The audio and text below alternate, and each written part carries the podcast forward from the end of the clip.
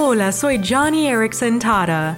En el capítulo 3 de Primera de Tesalonicenses, el apóstol Pablo dice, ustedes saben que estamos destinados a pasar por dificultades.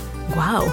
Me imagino que más de un cristiano en la iglesia de Tesalónica se ha de haber sorprendido por esa declaración del apóstol Pablo. Pues obvio que en la vida hay problemas, pero ¿cómo que estamos destinados a pasar por dificultades?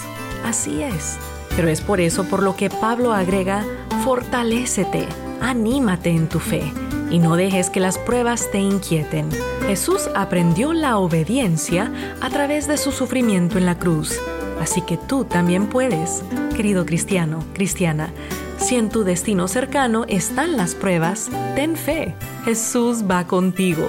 Sigue adelante, pues te espera una eterna paz con Cristo.